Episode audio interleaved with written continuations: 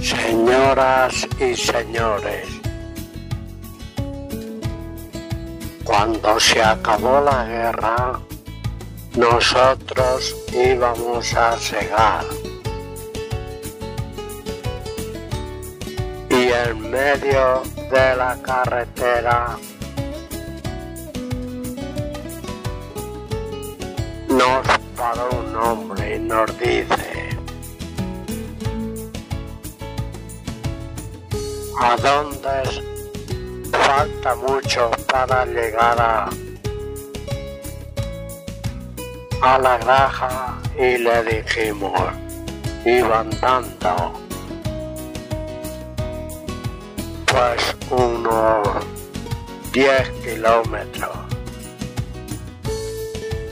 El hombre se fue tranquilo. Pero lo que yo les digo que íbamos a llegar al camino Villalpardo que allí teníamos una ceba.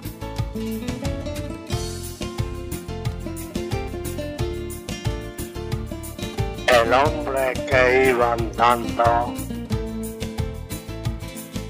al llegar a la granja lo cogieron. Pero no lo hicieron nada. Por era el cura de Maura que después seguía en libertad. Así que todo se va pasando. Y yo les tengo que decir